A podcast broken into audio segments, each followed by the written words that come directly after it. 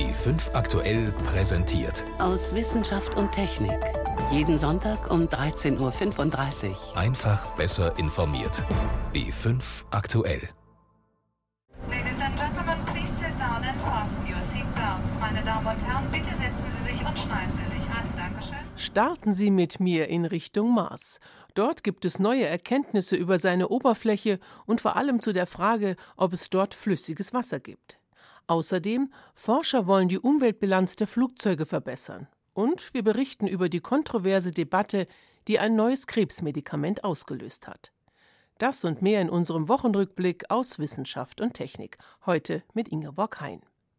Ende des 19. Jahrhunderts waren sich Astronomen sicher. Auf dem Mars gibt es tausende Kilometer lange Kanäle, vielleicht sogar riesige Gletscherspalten. Die Kanäle gelten inzwischen als optische Täuschung. Aber der Sehnsuchtsort der Raumfahrt gibt weiterhin Rätsel auf. Was hat es zum Beispiel mit den Rinnen auf sich, die die Oberfläche des Mars durchziehen?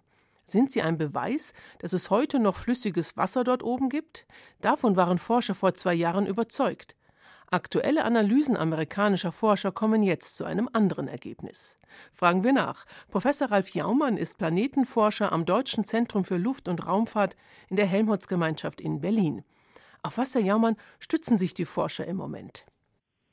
Im Moment äh, stützen sich die Forscher sehr darauf, dass sie sagen, wenn ich genug Zeit habe, dann kann ich natürlich äh, mit Wind auch sehr, sehr viele ja, sagen wir, Formen auf der Oberfläche schaffen, die auch durch Wasser geschaffen werden können. Sieht aus wie von Wasser gemacht, äh, ist aber möglicherweise vom Wind gemacht. Ich meine, das gleiche Problem haben wir auch auf der Erde. Da gibt es auch viele Formen, die die Oberfläche zeigt, die können sowohl vom Wind als auch vom Wasser sein. Und was da jetzt immer angesprochen wird, das sind natürlich genau solche Massenbewegungen äh, an steilen Hängen, die ja durch beides entstanden sein können. Wenn man natürlich andere Formen anschaut, dann ist klar, dass auch Wasser auf dem Mars noch eine Rolle spielt. Es gibt auch tiefe Rillen, von denen man davon ausgehen muss, dass da wirklich Wasser äh, im Spiel war. Ich sag's mal so, je nachdem, welches Modell der Forscher ansetzt, kommt er eben auch mit dem Ergebnis raus, dass es entweder Wind oder Wasser sein könnte. Das erklärt auch wahrscheinlich dieses ja öftere Hin und Her von unterschiedlichen Erkenntnissen. Man hat ja sogar schon von möglichen Seelandschaften aus früheren Zeiten gesprochen, dank der Aufnahmen des NASA Rovers Curiosity. Hat sich das bestätigt? Das hat sich bestätigt. Wir wissen, dass in, in äh, sehr vielen Stellen, in sehr vielen großen Einschlagskratern früher Seen waren. Das Wasser ist natürlich weg, weil der Druck auf der Oberfläche nicht mehr hoch genug ist, aber dass dort mal Wasser sehr, sehr gewirkt hat, das ist zu sehen. Also man sieht gerundete Steine, Kieselsteine, man sieht Ablagerungen von Tonmineralen. Das ist alles natürlich ein ganz klarer Hinweis, dass in früheren Zeiten Wasser auf der Oberfläche da war und dass es auch auf der Oberfläche stabil war. Das Einzige, was wir nicht wissen, ist, wie lang und wie oft ist es passiert? Ist es jahreszeitlich passiert oder ist es nur passiert, wie sich die Marsachse mal ein bisschen geändert hat? Das heißt alle 100 Millionen oder alle 10 Millionen Jahre. Da sind noch jede Menge offene Fragen. Und deswegen ist natürlich immer die Frage, klar, wo war das Wasser? Wie viel Wasser war da? Wie lang war das Wasser da? Gibt es heute noch Wasser? weil das eben damit verbunden ist, dass man sagt, wenn Wasser über ja, eine durchaus beachtliche Zeit vorhanden war oder ist, möglicherweise heute im Untergrund, dann ist die Wahrscheinlichkeit durchaus gegeben, dass sich auf dem Mars Leben entwickelt hat. Und da ist die entscheidende Frage tatsächlich auch, ob es jetzt noch flüssiges Wasser auf dem Mars gibt. Naja, alles, was ich gerade erzählt habe, ist von früher. Ja? Das heißt also, die großen Seen waren früher. Wenn es dort mal Leben gegeben hat, dann ist es heute sicherlich nur noch in fossiler, versteinerter Form vorhanden.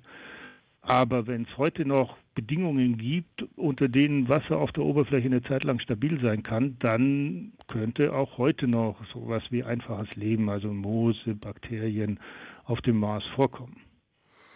Das allein ist ja schon spannend, aber warum interessiert Sie als Forscher noch, ob es flüssiges Wasser gibt? Ist es noch für andere Dinge auch wichtig, zum Beispiel, weil es doch mal tatsächlich eine bemannte Mars-Mission geben sollte? Ah, ich glaube ich eher nicht, weil die Mengen, selbst wenn sie heute noch da sind, sind relativ klein. Bemannte Mars-Missionen müssen sich schon was Intelligenteres einfallen lassen. Außerdem würde das ja heißen, also wir wissen, dass das flüssige Wasser sicherlich eher in hohen nördlichen oder südlichen Breitengraden vorkommt. Und nicht am Äquator. Also ich denke, man hat auch andere Möglichkeiten, Wasser herzustellen. Sie brauchen ja bloß Sauerstoff und Wasserstoff nehmen und das kriegen sie im Grunde genommen aus dem Marsboden, aus dem Marsgestein und dann können sie H2O machen. Es muss ja auch nicht gleich eine bemannte Mission sein. Man will den Mars ja noch mehr erkunden, auch ohne Mannschaft sozusagen. Ist es da vielleicht relevant, wenn man irgendwelche Geräte, irgendwelche Sonden oder irgendwelche Rover dort stationieren will? Wenn man dort überhaupt erstmal nachschauen will, und es wird auch die Frage klären, ich meine, von, von der Umlaufbahn aus werden wir nicht klären, ob das nur durch Wind entstanden ist oder ob auch Wasser beteiligt war. Da wird man schon landen müssen, da wird man mit dem Rover hinfahren müssen und wird es untersuchen müssen. Und wir wird natürlich immer mit Rovern versuchen, äh, Stellen zu finden, an denen die Wahrscheinlichkeit, dass Wasser vorhanden ist, sehr, sehr hoch ist, weil diese Rover sollen ja auch der Frage nach dem Leben nachgehen und ohne Wasser geht es nicht. Der Mars gilt ja jetzt heute als karge Wüstenlandschaft. Wie wahrscheinlich halten Sie es denn selber, dass dort flüssiges Wasser vorhanden ist? Also ich denke schon, dass die Möglichkeit besteht, weil es ist ja so, dass der Mars sehr hohe Gebirge, sehr tiefe Täler hat. Ganz in den untersten Ebenen des Mars, so kann man das vielleicht ausdrücken, ist der Druck hoch genug, dass auch heute noch Wasser flüssig sein kann. Wir wissen, dass es im Boden Eis gibt. Wir wissen, dass die Sonne mal auf die südlichen oder nördlichen Hänge je nach Hemisphäre scheint und dass da durchaus auch mal das Eis aufschmelzen kann und auch Wasser über die Oberfläche fließen kann. Und wir sehen im Grunde genommen schon auch Spuren davon. Also denkbar ist es, aber die Mengen sind halt sehr, sehr gering. Wie lässt sich das denn jetzt tatsächlich zweifelsfrei beantworten oder ist es überhaupt möglich? Ja klar, äh, landen, hinfahren und nachschauen. Also so ein Rover kann schon feststellen, ob Wasser da ist oder nicht. Das kann der messen. Ist sowas geplant? Die ESA und auch die NASA wollen 2020 zum Mars fliegen und wollen an bestimmten Stellen genau diese Dinge untersuchen. Die fahren schon an Gegenden, wo eben auch die Tonminerale vorkommen, also wo Wasser sowieso im Gestein vorhanden ist und wo möglicherweise vielleicht sogar ein paar Salze zu finden sind. Und Salz setzt ja den Gefrierpunkt runter. Das heißt also, da könnte dann bei niedrigen Temperaturen auch Wasser noch äh, flüssig sein. Und natürlich ganz klar die Suche nach Leben. Und die ESA wird sogar einen Bohrer mitschicken, der auch in den Untergrund kommt. Das heißt also, der zwei, drei, vielleicht sogar fünf Meter tief bohren kann, was auch wichtig ist, weil direkt auf der Oberfläche ist die Strahlung doch relativ hoch. Das heißt, dort ist das Leben sicherlich äh, nicht so komfortabel wie im Untergrund, wenn man mal die kleineren Lebewesen betrachtet. Das heißt, die werden sich, wenn sie wirklich da sind, nicht auf der Oberfläche befinden, sondern in den Poren, im, im Gestein und im Untergrund. Informationen von Professor Ralf Jaumann. Er forscht am Deutschen Zentrum für Luft- und Raumfahrt in der Helmholtz-Gemeinschaft in Berlin. Vielen Dank. Ja, auch vielen Dank. Neu bedeutet nicht automatisch immer gleich besser auch wenn das zum Beispiel Pharmafirmen gern behaupten, wenn sie ein neues Medikament auf den Markt bringen. Und viele Ärzte und vor allem ihre Patienten mit einer lebensbedrohlichen Krankheit hoffen darauf, dass es stimmt. Vielleicht ist ja genau dieses Mittel der rettende Strohhalm. Sprechen wir konkret über ein neues und teures Medikament gegen Brustkrebs. Wissenschaftlich umstritten ist die Frage, bringt es wirklich einen Mehrwert, einen Zusatznutzen für die Patientinnen im Vergleich zu den bisherigen Arzneimitteln? Dann dürften die Kosten an sich keine Rolle spielen. Birgit Magira. Es ist eine verzweifelte Situation, in der die Frauen sind. Der Brustkrebs ist wiedergekommen. Jetzt geht es nicht mehr um Heilung, sondern nur noch darum, den Krebs auszubremsen. Der neue Wirkstoff Palbociclib und einige ähnliche helfen offenbar dabei. Rachel Würstlein, Onkologin an der Uniklinik München, beobachtet an ihren Patientinnen, dass die tägliche neue Tablette den Krebs länger in Schach hält. Für alle drei Substanzen sind diese Verlängerungen um mindestens zehn Monate im Vergleich zur besten Standardtherapie erwiesen. Und das ist das, was wir auch im klinischen Alltag sehen. Die zehn Monate mehr beziehen sich auf die Zeit, bis der Krebs wieder aktiv wird und man zum nächsten Mittel greifen muss. Und die meisten kranken Frauen scheinen das Medikament auch noch gut zu vertragen. Wir haben einzelne Patienten mit Schleimhautveränderungen, mit einer erhöhten Müdigkeit, auch mit Haarausfall. Aber das ist eine ganz geringe Zahl. Und das ist eben das, was für uns in der Onkologie jetzt so beeindruckend ist, diese sehr, sehr hohe Wirkung und dafür ein für die Patientin spürbar hohes Niveau an Lebensqualität. Die sind alle weiter im Beruf tätig, kümmern sich um ihre Familie. Ein verträgliches Krebsmedikament, das den Patientinnen zehn Monate annehmbare Lebensqualität zusätzlich schenkt, das klingt gut. Trotzdem hat das zuständige Expertengremium, das neue Medikamente in Deutschland prüft, jetzt entschieden, der Wirkstoff Palbociclib, Tablettenname Ibrance, hat keinen erkennbaren Zusatznutzen. Fachleute in anderen europäischen Ländern haben sich angeschlossen. Wie kann das sein? Es fehlt bisher ein wissenschaftlicher Nachweis über die insgesamt lebensverlängernde Wirkung, erklärt Jörg Schaber von der unabhängigen Gesundheitszeitschrift Gute Pillen, schlechte Pillen. Die Studienlage ist insofern nicht schlecht, als der Hersteller groß genug Studien gemacht hat. Aber was dabei herausgekommen ist, ist nicht so überzeugend bislang. Und das ist vielleicht auch schon ein ganz entscheidendes Problem, nämlich dass die wesentliche Studie noch gar nicht zu Ende ist. Die wird irgendwie erst Ende nächsten Jahres abgeschlossen sein. Das Medikament ist aber trotzdem schon zugelassen worden. Also die Daten sind vorläufig. Und zeigen außerdem bei den Blutwerten aus dem Labor sehr deutliche schädliche Nebenwirkungen. Bei den Nebenwirkungen hatten wir sogar in einer sehr großen Patientengruppe signifikant schlechtere Daten. Das heißt, Symptome der Patientinnen waren unter Ibrance wesentlich schlechter als unter der zweckmäßigen Vergleichstherapie und das hat dann zu einer negativen Nutzenbewertung geführt. Josef Hecken ist der Vorsitzende des gemeinsamen Bundesausschusses. Das Gremium vergleicht die neuen Medikamente mit den bisher angewendeten. Palbociclib verschlechtert also objektiv auf dem Papier den Gesundheitszustand der Patientinnen. Subjektiv spüren die das aber nicht. Dieser Widerspruch lässt sich im Moment nicht auflösen. Bleibt die Frage, warum wartet das betreffende Pharmaunternehmen nicht einfach ab mit der Markteinführung, bis die Nützlichkeit eindeutig belegt ist? Nochmal Jörg Schaber von Gute Pillen, schlechte Pillen. Der Hersteller drängt schnell auf den Markt, weil je früher er auf den Markt kommt, umso mehr Geld kann er verdienen, weil dann die Patentlaufzeit länger ist, die er ausnutzen kann, wo er dann quasi ein Monopol hat und hohe Preise erzielen kann. Ein Medikament wird zugelassen, wenn es nachweislich erstmal nicht schadet, egal ob es besser oder schlechter ist als andere, die es schon gibt. Und wenn Ärzte im Einzelfall sagen, meine Patientin braucht genau das, das hilft am besten, dann können die Kassen das auch bezahlen, auch wenn ein Vertrag mit dem Hersteller noch aussteht. Der legt zunächst den Preis fest. Im Fall von Palbociclib oder Ibrance sind das 66.000 Euro im Jahr und die Patientinnen nehmen das Medikament jahrelang.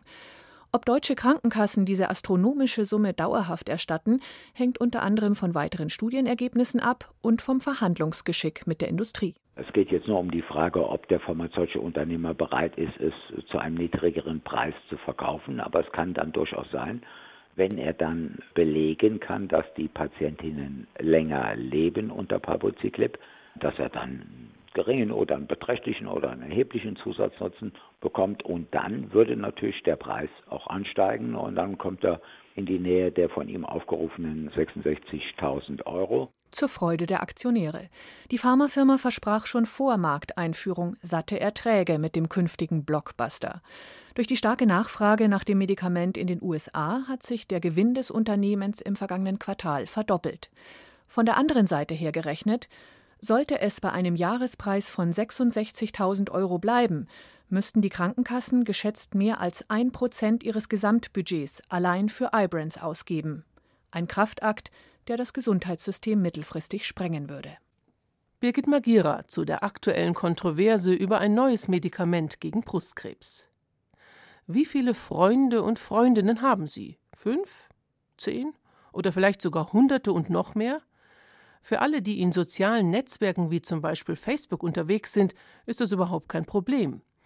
Und ist das jetzt gut oder schlecht für die psychische Gesundheit? Manche nehmen die Scheinwelt der virtuellen Freundschaften eher gelassen, für andere sind sie extrem wichtig. Sie wollen und können den Blick vom Smartphone gar nicht mehr lassen und möchten sich stets nur von der besten Seite präsentieren. Wie gefährlich ist dieses Verhalten, das Psychologen als Abhängigkeit werten? Das haben jetzt amerikanische Forscher untersucht. Jean Twangy, Professorin an der San Diego State University, hat alarmierende Zahlen veröffentlicht. Die Selbstmordrate von 13- bis 18-jährigen Mädchen in den USA ist in den Jahren von 2010 bis 2015 erschreckend angestiegen. Und zwar um 65 Prozent. Bei Jungen stieg sie ebenfalls an, allerdings nicht ganz so drastisch. Der Anstieg an Depressionen und Suiziden ereignete sich in denselben Jahren, in denen der Gebrauch von Smartphones stark anstieg. Die Mehrheit der US-Amerikaner hatte Ende 2012 ein Smartphone. Und das ist exakt die Zeit, in der Depressionen und Suizide von Jugendlichen anstiegen. Jean Twenge sieht einen klaren Zusammenhang. Je mehr Zeit die Jugendlichen vor dem Bildschirm verbringen, sei es vor Smartphone, Tablet oder Laptop, desto mehr steigt die Tendenz zu Depressionen und suizidalen Neigungen. Von den Jugendlichen, die fünf oder mehr Stunden pro Tag mit elektronischen Geräten verbringen, zeigen 71 Prozent mindestens einen suizidalen Risikofaktor mehr als Jugendliche, die nur eine Stunde an Smartphone und Co verbringen. Mit anderen Worten, Jugendliche, die mehr Zeit an Smartphone und Tablet verbringen, sind häufiger von psychischen Problemen betroffen. In Jean Twangies Studie zeigte sich, Jugendliche, die mehr Zeit mit Aktivitäten im realen Leben verbracht haben, selbst mit Hausaufgaben, zeigten seltener Anzeichen einer Depression oder suizidalen Neigung. Fünf oder mehr Stunden vor Bildschirmen hatten dagegen negative Effekte auf die Psyche Jugendlicher. Auch andere Studien deuten das an. Ein Beispiel: Dänische Forscher zeigten, wer eine Zeit lang auf Facebook verzichtet, wird zufriedener. Forscher aus Großbritannien fanden heraus, Facebook, Twitter, Snapchat und Instagram können verschiedene Probleme auslösen. Innere Unruhe, Schlaflosigkeit, die Angst, etwas zu verpassen und ein schlechtes Bild vom eigenen Körper. Speziell die Mädchen stehen unter dem Druck, genügend Follower und genügend Likes auf sozialen Medien zu bekommen. Ihr Aussehen steht im Mittelpunkt. Und wenn Frauen und Mädchen starken Wert darauf legen, wie ihr Körper anderen gefällt, das nennt sich Selbstvergegenständlichung, dann sind sie anfälliger für Depressionen. Diese drastischen Schlüsse hält Gerd Schulte-Körne, Direktor der Klinik für Kinder- und Jugendpsychiatrie in München, für voreilig. Ich denke, da muss man sehr vorsichtig sein mit so einer einfachen Interpretation, weil Jugendlichen sich generell viel Zeit in sozialen Medien mittlerweile bewegen und nur ein ganz geringer Anteil von diesen Jugendlichen hat depressive Symptome und noch ein geringerer Anteil ist depressiv erkrankt. Also so eine 1 zu 1 Zuordnung ist sicherlich nicht zutreffend. Die Selbstmordrate von Jungen in Deutschland sank zwischen 2010 und 2015. Die von Mädchen stieg an, allerdings nicht so stark wie in den USA.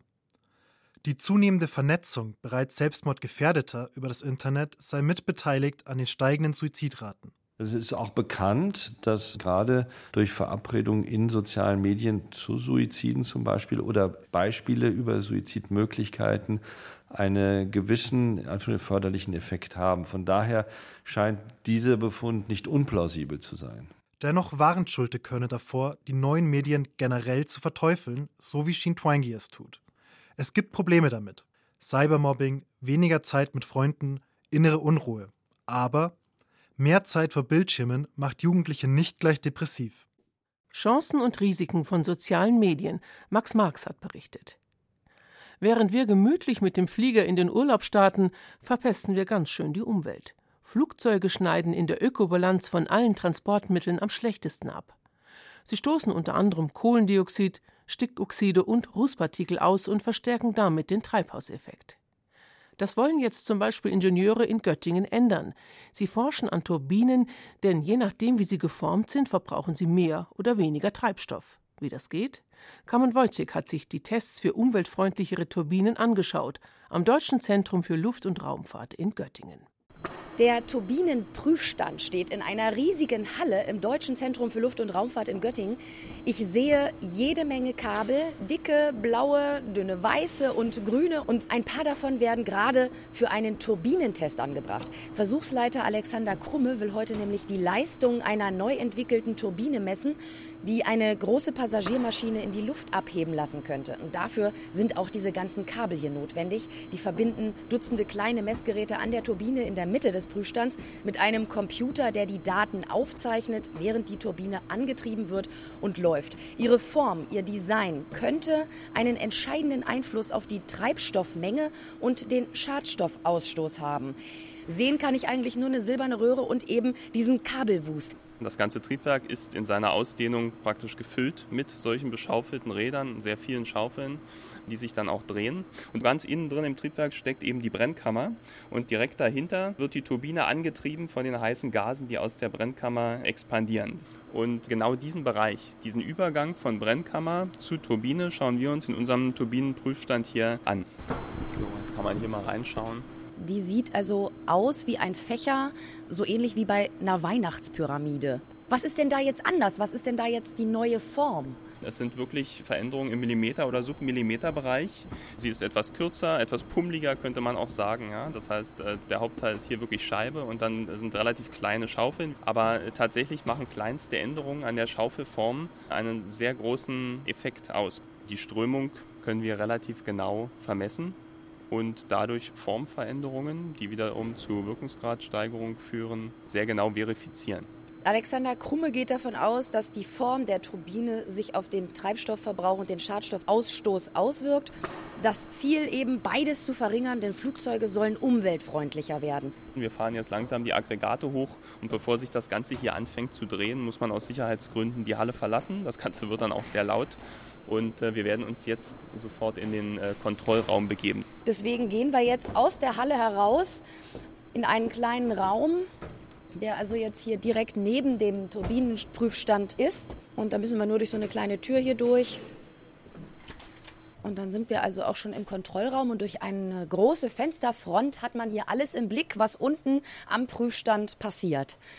Also die Turbine in der Prüfkammer, die dreht sich jetzt mit über 2000 Umdrehungen pro Minute. Und ähm, auf den Computerbildschirm hier sieht man eben auch, dass der Druck steigt. Da ist eine rote Linie in einem Diagramm, die jetzt immer steiler nach oben geht. Und darüber ist auch zu sehen, wie gleichzeitig auch das Temperaturniveau hochgefahren wird. 70 Grad Celsius ist ja jetzt noch nicht äh, so viel. Es ist aber auch noch nicht aller Tage Ende sozusagen. Genau, das heißt, was den ganzen Kreislauf hier angeht, werden wir ähm, über 200 Grad heiß werden. Die Daten, die dieser Test heute liefert, müssen natürlich erst noch ausgewertet werden. Die Prüfung dauert ja auch den ganzen Tag. Und schon in den vergangenen Tagen haben die Forscher hier ja Messungen durchgeführt. Wie lautet äh, denn Ihr vorläufiges Ergebnis? Ja, wir sehen im Druck die entsprechenden Unterschiede und können darauf rückschließen auf die Verhältnisse zwischen den Schaufeln, auf den Schaufeln und äh, die Arbeitsumsetzung.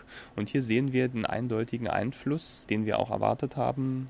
Und wir sehen die Mechanismen und beginnen sie zu verstehen, inwieweit man die Schaufeln anpassen muss und äh, was es uns tatsächlich dann auch bringt diese Schaufeln weiter zu verändern. Vom absoluten Niveau, das wir hier messen, können dann Verbesserungen abgeleitet werden und die fließen dann sicherlich in einigen Jahren, das wird etwas dauern, die Ergebnisse auszuwerten, auch in neue Produktentwicklungen oder Verbesserungen mit ein.